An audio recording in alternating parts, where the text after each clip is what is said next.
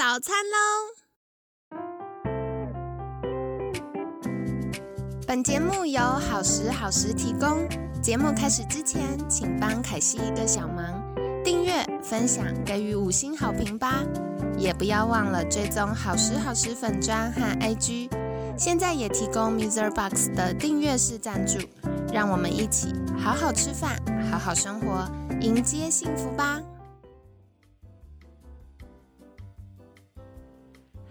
欢迎来到凯西陪你吃早餐，我是你的健康管理师凯西。今天呢，很开心邀请到凯西的好朋友好运工作室杨玉洁医师。杨医师早安，早安。好的，那为什么会想要邀请杨医师呢？凯西现在超级兴奋，因为这个礼拜都是。又是我公器私用许愿题，原来是这样。对我，我们节目常常都会听到凯西就是想要知道什么，就会邀什么来宾来分享的。好哦，好，那这一周其实也是满满的听众们许愿，所以我们就会一起来请教杨医师。嗯，那五月份呢，因为配合母亲节，我们聊了很多关于妈咪的话题。那去年其实我们有邀请，就是我的好朋友，还有。呃，居家生产跟水中生产的经验，所以就有邀请怀轩来分享。那今年很开心，就是邀请我一直观望许久 的团队，就是好运工作室，可以来聊聊生产的议题。那在节目一开始，想邀请啊杨医师，是不是可以跟我们分享，您是怎么样从主流的这个妇产科的角度，然后走到生殖医学，又走到温柔生产呢？嗯。那我自己，嗯，妇产科的训练是在台大医院，然后，嗯，因为很好奇对于生命的起源这件事情，所以我就往生殖内分泌的次专科去研修。那经过研修之后，我后来在，呃，云林分院当担任主治医师的时候，就是，嗯，看到了一些让我很惊讶的生产，哦，就是自己在接生的过程当中发现，哎。为什么有产家可以在这么波涛汹涌的产程进行当中，它是可以很平静的？酷。那这个就是超乎我原本在可能在都市、在北部的医院训练当中，大家带着很多的呃恐惧啊、焦虑啊、担忧啊那样子的形态，完全完全不一样。对，所以后来我自己怀孕之后，想要让自己维持怀孕的体能状态，所以。嗯，一边在选择孕妇瑜伽，然后呢，一边也才接触到，哎，有所谓的温柔生产这样子的概念。嗯，对，所以是，所以是因为这样，然后才开始去看有一本叫做《温柔生产》的书，等于是打开了我的视野，就是真的让我从白色巨塔的尖端走出来，才知道说，哦，其实如果我们从医学史的角度，甚至从社会的角度来看生产这件事，其实有很还有很多是。我在主流的训练里面所不知道的哦，酷诶！那接下来想请教杨医师的，就是，嗯，您从主流的这个妇产科，然后走到生殖医学，又走到温柔生产，就是这样子的历程过程中，我相信服务了非常多的妈咪们。那有没有什么样觉得很重要或很在乎的事情，可以跟听众朋友们分享呢？嗯，其实我觉得在自己的生产经验当中，我觉得最让我惊讶的，反而是妈妈怎么样与宝宝有所连接这件事情。就是在自己的肚子里有一个生命的时候，对，会产生很多的想法。我自己就是觉得，我非常希望能够跟他沟通，能够帮他准备好一切。我觉得凯西在这里听到一个不是医生的角度，是真的是妈妈对于孩子的爱，然后很希望说在迎接他的过程当中，可以做好一些准备，然后在跟他第一次见面的时候，嗯，可以有个美好的经验。是，然后，嗯，我觉得这个这个美好不是只是说。嗯，气氛很优美，灯光美，气氛佳，不是只是灯光美，气氛佳，而是说，嗯，我在面对这个生命到来的想法。在医学训练里面，我们关注的是风险，然后关注的是嗯，怎么样辨认出来什么时候有危险，然后预防风险，然后提早解决它。对，或者是怎么样可以出现风险的时候，怎么样可以最快的控制跟处理。对，所以以前在训练的时候，其实也有的时候会碰到蛮蛮灰心的哦，因为我们其实都，我觉得我的训练的环境，大家非常。努力跟认真在投入，对，嗯，做到最好的照护是。可是，嗯，当我后来知道说，很多妈妈在这样子的生产线当中，她是受到惊吓的，甚至她是受伤的。对我，我听到这个感想的时候，我其实心里很伤心。对，其实觉得说难过，而且很冲击。对，也很冲击。就是，嗯，我们其实真的是，呃，全心投入在在服务我们的。患者，那当然也服务产家，对。可是因为我们用了一个嗯医疗的态度来面对生产这件事，好像丧失了一些它这当中原本可以有的空间啊。就是生产它这个生命力的展现，放到医院的生产线里面的时候，医疗的环境受限于人力，受限于呃时间，受限于制式的流程，甚至受限于。给付的时候啊，对对，就会丧失掉很多这些生命力可以展现的地方。对我听医师在分享说，我有个画面，就是嗯，生产它应该是一个我们的本能，是对。那不可讳言，真的生产的确是拿妈妈的命换宝宝的命，就换得过，两个都很平安。那的确它会有它的风险，可是。回到最起初，它应该是我们每个女生都有的本能，都有那个生命的力量在这当中。